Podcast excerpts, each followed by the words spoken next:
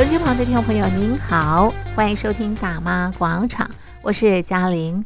今天在广场当中，我们进行的活动是广场旅游趴，欢迎您和我们一起在空中趴趴走。好，那么今天的游程呢是花县台南生态休闲小旅行。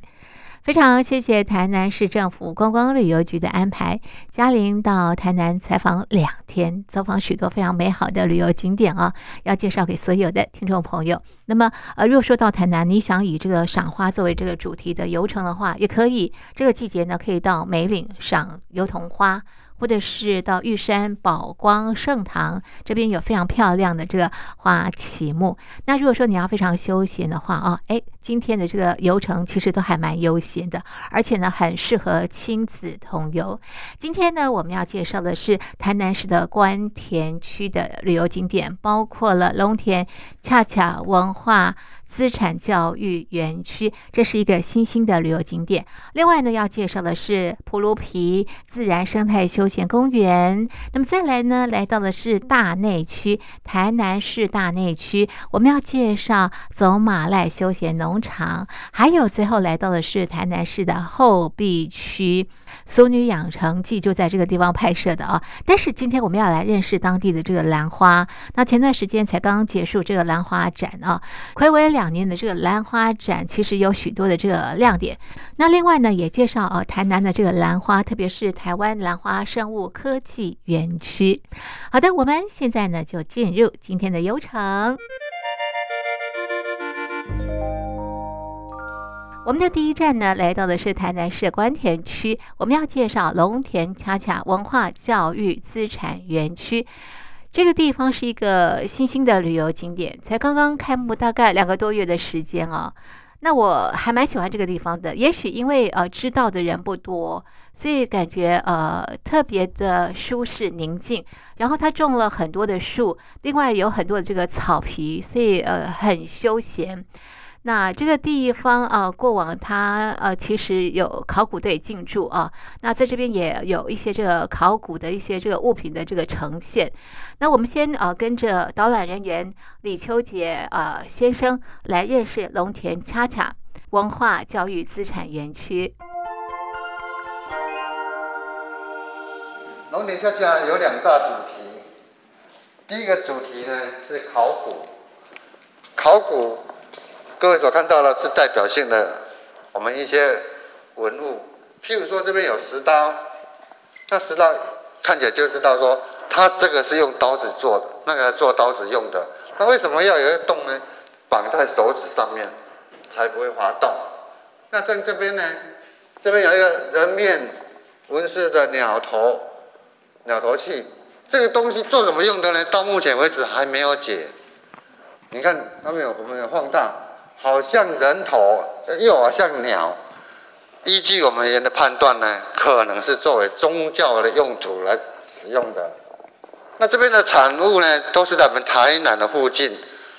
好，比如说大湖啦，好大，还有那个鸟松啊之类的地方。那这个地方的产物大概都会差不多五百年以上，介于到三四千年之间。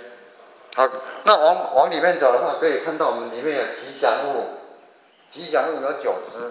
以后这边吉吉祥物呢，是作为我们恰恰以后在网络上办一些活动，来作为主题。它为什么叫恰恰？为什么叫恰恰？这个问题刚刚好，问得很好。恰恰两个字，我们黄伟哲说是会跳舞的园区。所谓第一个恰，C H A，这各位拿到的折页。黑色这一面上面有英文字，英文字的缩写，缩写，恰 C H A 恰。那第二个恰呢？Come here again，C H A 变成两个恰恰 C H A，所以我们称呼农田恰恰。那全名的话呢？文化资产教育园区。那它展示的都是什么东西？然后从什么地方来？我们刚刚有两大主题就是，这边是考古的，难道各位等一下到外面去看到后面有仓库群，有分为甲、乙、丙、丁、戊跟东西东西南北的东西，里面是存放考古遗物的。那这边是南仓北仓，以前是铁路仓库，现在我们把它改造。好，那它的文物呈现的是什么样的台南历史？差不多五百年到三四年、三四千年之间，也有兽骨，也有齿骨，也有人皮之类的。从从邻近的大湖啊，还有鸟松啊，还有大笨斗啊，鸟松，还有交情，还有那个就邻近的地方，不是说一定是这边的，因为这边本来这个地方这个建筑物一开始是台大。考古队进驻的，不过在二零零六年的时候，考古队进驻，后来在二零一二年的时候呢，在台南市政府在进驻接收台大考古队的东西，那去年才有台南市政府要把整个考古队移到这边来，他们人员工作的地方、场所地方会在我们的东西仓那一边。这边是龙田火车站，前面有两个高高的嘛，那是月台。那从火车经过的地方，我们围墙外面呢，都会有我们吉祥物的彩绘。那各位看到前面那边也是祭车的地方，外面围墙都是我们的吉祥物的彩绘。那这边呢，以前是小火车，小火车月台，再来这边就是通通是铁轨，铁轨往这边延伸过去。那通到哪里呢？通到七股，通到家里，载盐载糖的地方，把盐跟糖载到我们这个地方来，存放在仓库里面。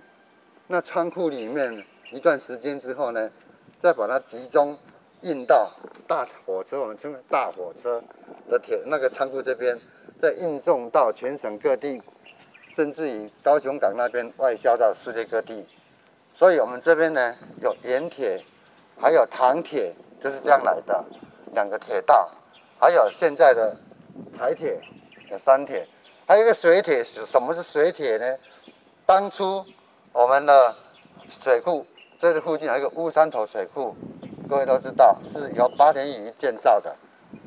这个日本技师呢建造的时候呢，从龙等这个地方到乌山头这个区段。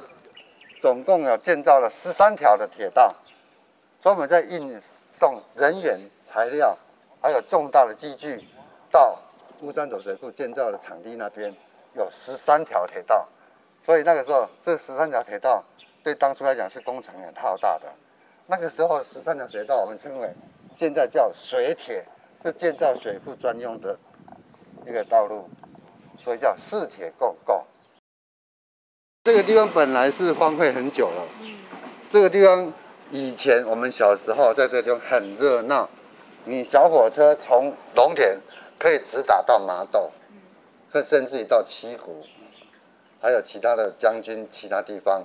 但是现在呢，我们长大，我们小时候还在这边搭火车，很高兴可以到达哪里哪里。那个时候还在运盐啊跟糖。那后来这个地方。交通公路公路交通慢慢的发达了，这个盐跟糖呢，很慢慢慢慢移出铁道了，仓库也慢慢移出了，那就慢慢没落下来之后呢，这个地方就慢慢荒废了。那台湾省政市政府呢，有建议这个地这个地方有需要把它打造开发成一个休闲的地方。你这样看过去，整个都绿油油的一片。那这个地方刚好在铁路旁边，如果像我带我孙子来这边。晃晃走走的话，可以顺便看到火车经过，大人小孩都很适合。好，现在呢，我们对龙田桥桥文化资产教育园区有一个基本的认识。那接着呢，我们要走进北仓跟南仓来进行互动式的体验。我们现在是北仓跟南仓都是互动式的。那北仓进去的话，我是建议，如果来到这边的话，先看看左边那个荧幕，那两幅画。那荧幕是表示我们到日本去采访的时候，怎样去拿到那两幅画的过程。那两幅画也都是八田与伊东者他所画的，他所画的当初在兴建水库的时候呢，在那边他所看到的一些建筑物，还有施工的状况，还有自然生态，还有交通工具种种。那看完之后呢，建议各位到我们全国最大的沉浸式那个领场域里面去看看，有白天七分钟，晚上三分钟，还有主题式的三分钟，总共十三分钟。我不过建议最好是平常日来没有人的时候，你可以在那边好好的享受，好好的看到伊东者跟那个八连鱼他们的神神像那个样子。再出来的话，看看外面有在来米跟蓬莱米的介绍，是由谁来研发出来的？再来有介绍左干线、北干线、南干线这三干线嘉南大圳的组成，有让结合小朋友那怎么去玩，从上面的水源头，还到水库，还到农田这边，怎样让水流下来，用小球球的方式。让它留下来，让小朋友去动动脑。再来呢，有那个蒸汽小火车，小孩子喜欢玩，小朋友比最喜欢玩的，可以让他操作看看。这个是蒸汽火车，不像现在这么方便，这么进步。蒸汽火车是怎么操作的？再来呢，可以用那个绘画的方式，当初在这边所看到的器具，还有建筑物，用那个描素描的方式把它画起来。可以带回家做纪念品。那到北汤这，那到南汤这边的时候呢，南汤这边我们有全国最大的那种弹珠台。其实讲弹珠台是跟夜市那个差不多，打弹珠，但是他表示的意思是说，我一个很大的弹珠从最上头，也就是我们的出水口那边流下来的时候呢，要经过水库，经过控制闸门，还有控制。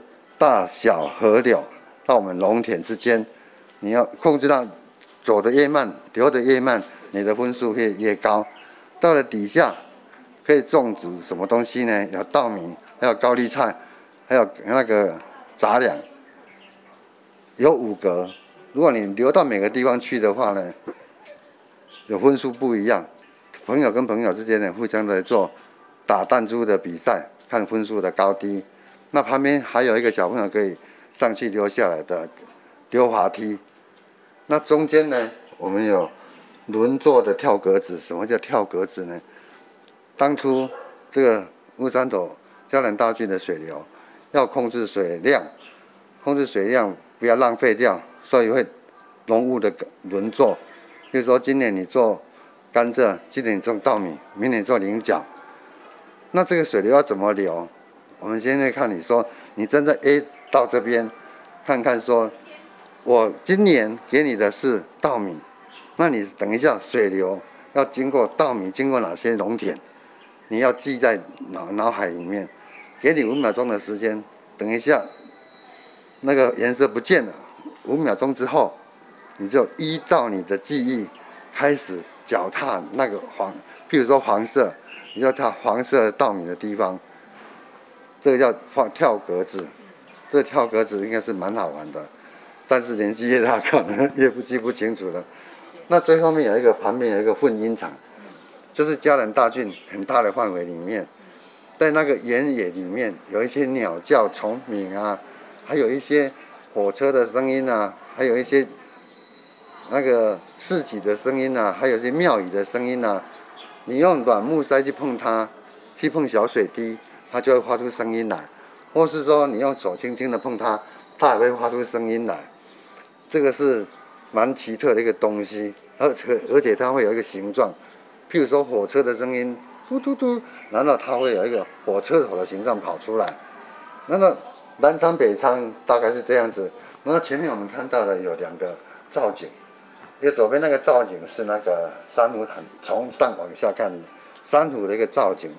那个金石反射镜面，那右边那个呢是跳跳跳山丘，那两个山丘呢，平常会挤满了小朋友，小朋友很喜欢跳，但是我们要限制人数跟限制时间，小朋友在那边跳的时候，旁边会有人，我们的安全起见的一个防护，小朋友一定要脱鞋子，把鞋子脱掉，那上面跳的时候要注意安全，还有往里面呢也有那个挖沙，小朋友很喜欢的挖沙，挖沙就为什么要挖沙的这个这个地方呢？因为我们的考古就好像那挖沙的动作一样，所以会有挖沙的一个地方。再往南呢，会有一个瞭望台，到三层楼高，你站到上面去呢，可以看到我们邻近的地方到底是长得怎么样子。好了，还有看到火车经过，旁边就是铁轨，就是火车经过。那么我们总长那个面积呢，差不多一点七公顷。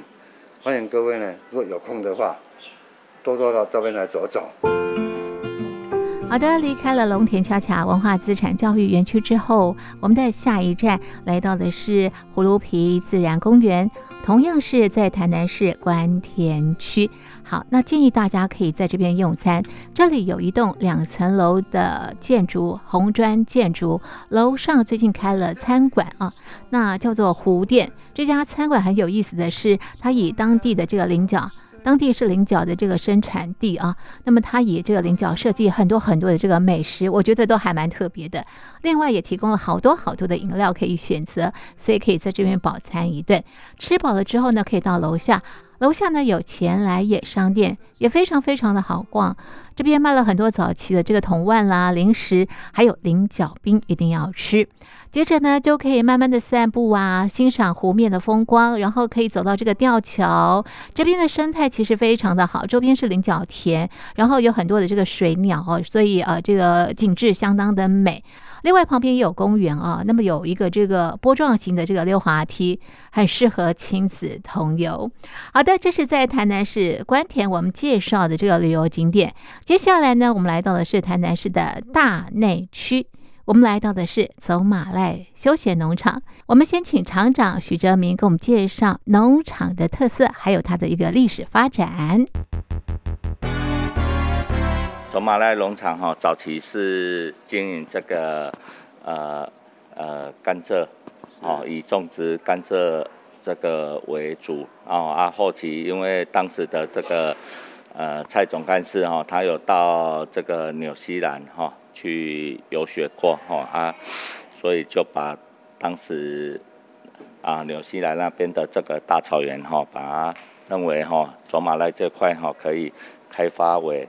这个大草原度假农场，哈，在民国七十二年开始，啊，就逐步的规划，哦，一直持续到民国七十七年的二月十七号，哈，正式对外营运，啊，持续啊，逐步的的这个发展，哈，到到至今，哈，啊，有现在的规模这样子。目前厂区有大约有一百二十公顷哦，那我们有里面有脚踏船、碰碰船，还有高尔夫练习场，有射箭，有脚踏车，啊，戏水世界、游园车等等的这个游乐设施，啊，啊是属于比较啊度假型的设施。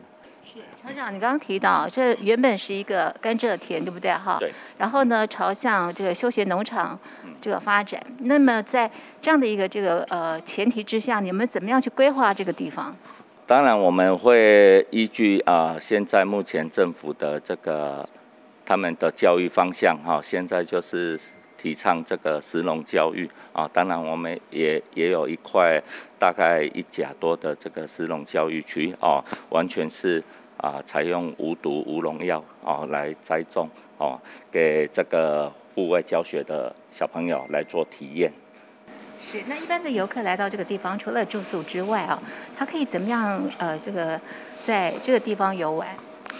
呃，我其实来到这边哈，可以很放松啊，可以以以走马来做一个基地哦，甚至在这边可以做一个两日游。哦，甚至可以到外面附近的景点哦，包括江家古厝啦，这个悬空法师啦，正文水库啊，呃，这个等等的景点哦，来做一个多日多日游的体验。是你刚刚提到这个农场，它最大的亮点就是那个牧场，对不对？对。那为什么会这个保留这么大的一个这个牧场？啊，这个是在国内啊，我们比较跟跟其他的这个游乐区比较不一样的地方啊。啊，当初我们的蔡总干事也是为了国人，开始在七十几年刚经济起飞的时候啊，那个大家开始会有会有开始有娱乐的时间哦，希望大家可以出来旅游放松哦，看到浩瀚的大草原可以放松心情。所以在这块牧场，游客可以体验什么？啊、我们牧草采收之后哈，会把它捆成。这个牧草球，那它一颗大约会有两百五十公斤至三百公斤，啊，然后可以让游客来推推看，哦，做一个体验。那 DIY 的部分，我们会把属于人可以吃的这个牧草，把它搅成汁，哦，让游客体验做牧草麻糬、牧草馒头的 DIY 体验活动。对。农场名称为什么叫做走马濑？啊，走马濑的由来啊，当初啊这边，哎，我们前面是曾文溪哦，在早期哈，这里是一个驿站哦，那这个曾文溪的流水是相当的丰沛哦，这是啊类似是万马奔腾的声音，哎，所以是把它取名走马濑。那另有一说是。由西拉雅平埔族的地名直接翻译而成，对，哎，我们比较长的花季是九重葛，就是我们所谓的三角梅，哦，它比它开花的季节大概有九个月，哦，这个是比较常年比较有的。那基本上农场啊、早期都是栽植这个芒果啦，呃，就是这个比较没有不是。树呃不是开花的树种哈，那目前这这几年有逐步哈在在栽植一些啊将来会开花的这个树种，哎期期望哈说以后农场也会有啊在春天来的时候也是会哎百花盛开的景的景观。嗯，啊夏天？夏天啊。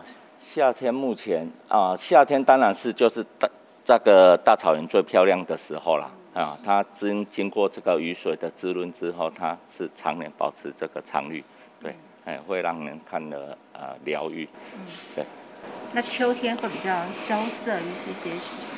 秋天对，秋天会比较哎，它会比较有金黄。金黄金黄色的，在我们牧草采收之后哈，它是，诶、欸，就是会变成一个黄金草原，哦、啊，对对对。啊，冬天会不会太无聊？其实，在南部来讲哈，诶、欸，比较夏天是比较热，比较燥热啊，而且在五六月也会有一些午后雷阵雨之类哈，那所以在南部是在冬天是比较适合来旅游。啊，很舒适，很舒适，而且比较天气稳定。哦，哎，对，是。那你自己呢？最喜欢哪一个季节的走马濑农场？我一年四季都很喜欢，当然我也比较喜欢冬天。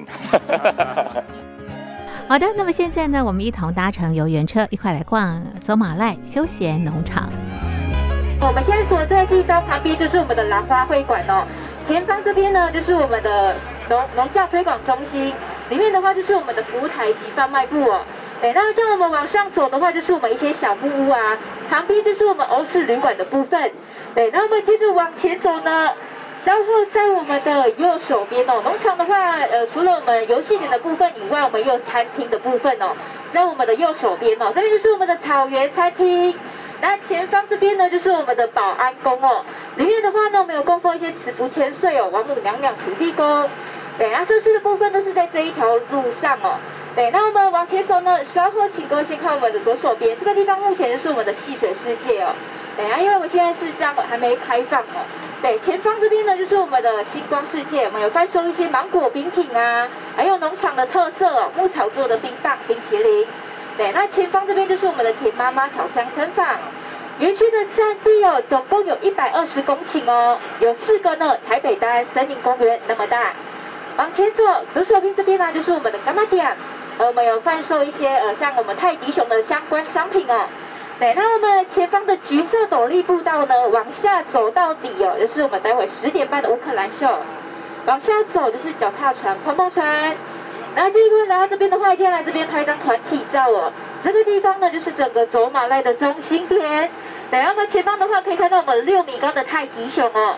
对，那这边的话呢，可以拍过去，它可以拍到我们狗年的主灯，嘉义的狗年主灯。那旁边就是我们的彩虹马哦。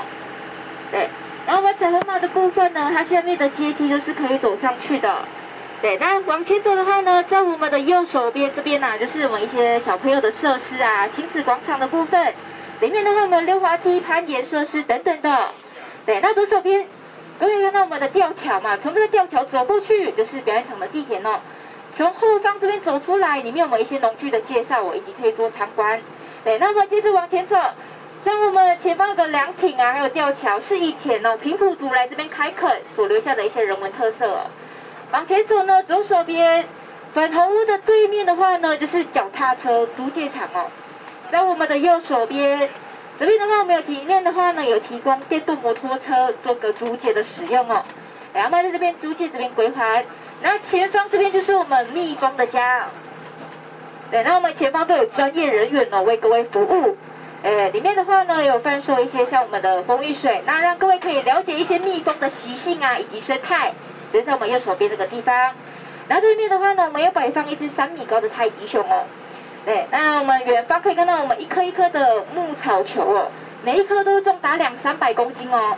来这边可以来推推看，哎，那对面的话，这边就是射箭，对，我们大人小朋友啊可以使用的弓箭哦，还有距离的部分，对，还蛮特别的。然后往前走的话呢，左手边我们蓝色这一栋就是水土保持馆哦，有一些土壤的介绍啊，土石流。然后往上走的话，就是我们的动物园。然后请各位先看我们左手边哦，然后看到我们世界上最大的鸟类哦，就是我们的鸵鸟。啊，前方的话就是我们鸵鸟区哦，对，里面大概有三四只的公鸵鸟哦。然后像我们知道鸵鸟蛋很大颗，如果吃一颗的话，大概是二三十颗的鸡蛋哦。对，那么往上走的话，就是我们的动物园。然后像我们上方呢，有我们食农体验区的部分。对，那我们右手边这个区域啊。之前我们在里面有种植一些像我们的萝卜，还有我们的菠菜，都是在我们里面这个区域走进去，然后右手边，对，然后对面的话，这边就是一些动物，可爱动物的部分哦，像我们的一些山羊啊，哦，还有我们的牛啊，放牧区也有孔雀哦，还有我们后方的熊狸，对，我们仔细看的话，可以看到我们的黑白色、白灰色这一只就是我们的印度白牛哦，这只比较特别，后方那一只就是黄牛。他们吃的牧草就是在我们仓库里面捆成一颗颗的牧草球哦，就是我们右手边这种新鲜的盘古拉牧草。哎，那农场的话，每一年都会收割两次哦。哎，往前走的话呢，我们幸运的话也可以看到水牛在泡澡哦，在我们的左手边，哎，可以看到我们水牛在泡澡。哎，这是我们的小水牛哦。对，那我们继续往前走呢，然后我们往前走，我们园区的话有一百二十公顷哦。等下，像走马赖农场的话，今年哦已经有三十四年了。我们从民国七十七年哦由市农会经营管理的。对，然后往前走啊，农场的特色就是一些牧草做的呃冰棒啊、馒头啊，就是这用我们右手边这种新鲜的狼尾草做的。跟在我们火焰木的后方比较高的呃狼尾草，对，蛮特别的。然后往前走，左右两侧的话呢，就是我们的桃花心木哦，这种树木。很有经济价值哦，它的硬度很高哦。然后种子现在应该都开始在有了，然后种子掉落下来会螺旋桨哦，还蛮好玩的。对，用来做钢琴架，然后桌椅木椅。对，往前走呢，稍后一个景点哦，要推荐给各位哦。哎，往前走呢，目前在我们的右手边这边啊，就是我们的情定亭的地方，这边适合各位来这边拍照哦。那刚才所要介绍的景点，是在我们的右前方这一条枫香步道，从这个地方走进去就是脚踏车哦。这一条是之前有客人来这边拍婚纱过，这一条我觉得还蛮漂亮的。对，这一条就是左右两侧就是我们的枫叶哦。对，那斜对面这边呢，就是我们独角仙，呃，在我们左手边哦。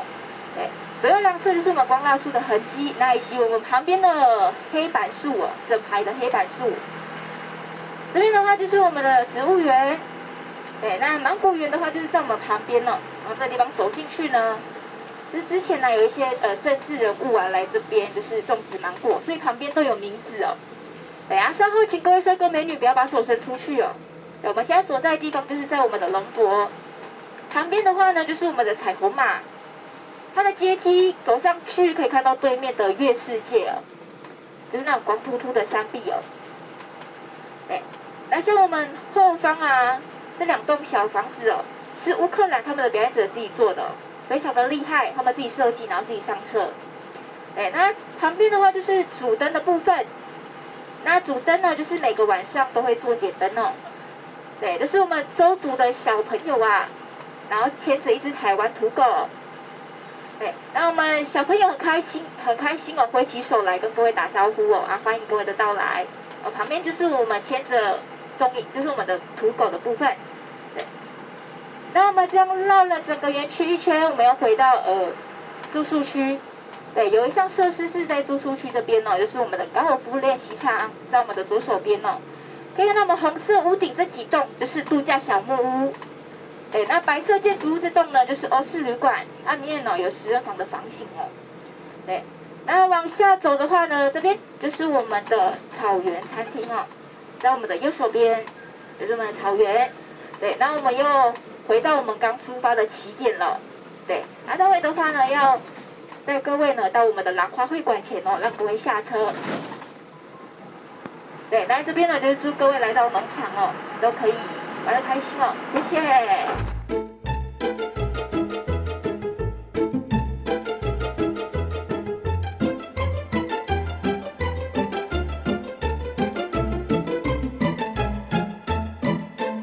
我们现在站的这个位置叫做海底世界哦，鲸鱼在上面。大家知道，一只鲸鱼呢，如果在海里面死掉之后呢，其实它会慢慢的沉落到海底，这一个动作就叫做鲸落，这有专门名词哦，它就叫鲸落哦。鲸落之后会怎么样？当这一只鲸鱼沉落到海底的时候，反而造就了更多的其他生物的再生哦。所以有一句话这样说：一鲸落，万物生。哦，这是一只鲸鱼沉落之后呢，会造就更多的生物从此再生。那我们也希望，我们其实以鲸落鲸鱼作为我们这一次的开场，最重要的部分就是说，疫情这两年呢，其实影响产业非常的严重，所以我们希望借由经络这边其实来寓意，哦，疫情舒缓之后，也产业也借此重生。手机旁的听众朋友，这是今年的台湾国际兰花展。那么我们所在的地方是今年的这个主题展哦，策展人曾俊碧，他也是台湾兰花产销发展协会的秘书长。给我们介绍今年的这个主题。不过今年的这个兰花展在四月五日已经结束了啊。不过大家可以期待明年，我觉得一年会比一年啊更精彩。现在已经举办十八年了。那呃，我们呃在这次的访问当中也询问了这个呃曾秘书长，为什么台南的兰花这么的多？那么主要以什么样的品种居多？那么，台湾兰花生物科技园区这个聚落又是怎么样形成的？那么，在明年的这个兰花展可以有什么样的期待？其实，在整个产业的发展，随着在整个产业化二十年，因为整个从整个特别以台南来讲，因为建立了这一个园区哦，所以这样台我们常常弄一个数字来讲，全球呢三株兰花就有一株从台湾过去的。在以山猪的之一上，台南大概占了五十个 percent 的台湾台湾的产量，所以也就是这样的数据，也就是说，全球六颗兰花之中有一颗就是从台南这个地方出口，所以在整个台南这个园区里面扮演一个非常产非常的大的一个产业聚落。到目前为止，这个占地一百七十五公顷的兰花园区，也是全球目前单一品相兰花最大的一个兰花园区。所以这方面可以集结很多呃，我们后续产业聚落之后，上下游供应的环节哦，科技的提升或者。更多的研发哦，都会在这个园区去得以的去落实。是你刚刚提到的单一品项是什么样的品项？我们在这个园全部都以蝴蝶兰为主，也是全球目前流通市场流通最大的一个品项。是，那为什么这个地方会种这么多的蝴蝶兰？没有，整个产业聚落的前提，第一个当然最重要的问题就是它在全球有市场。哦，所以蝴蝶兰现在呢，其实人家讲三十年前呢，其实全球最流行的市场的产品项可能是菊花。哦，二十年前呢就被那一个圣诞红打败了，但是在十年前，其实蝴蝶兰就是全球盆花作物里面的第一名，而且再往后未来十年也是这一个以蝴蝶兰为主要的一个形态。那当然，蝴蝶兰为什么能够那一个领军全球、傲视全球？最重要有它几个特性。第一个部分就是它花期很长，哦，第二个是它品种很多，哦。第三个呢，是它的可以管，它可以想要什么时间开花，它就可以控制在什么时间开花哦。所以我们在栽培技术上面，对蝴蝶兰的生理掌握已经掌握得非常清楚哦。那这也为，而且在单位面积的产值跟栽培上，它非常有一个量化，可以去做经济栽培的这方面的一个管理的模式。我想这几样都不只是台湾在整个兰花这一块呢是。呃，首屈一指。其实，在全球，在整个花卉品上的消费，蝴蝶兰也是全球盆花的消费的呃第一名的作物。是，这个蝴蝶兰的生产的这个聚落选择在台南的原因是什么？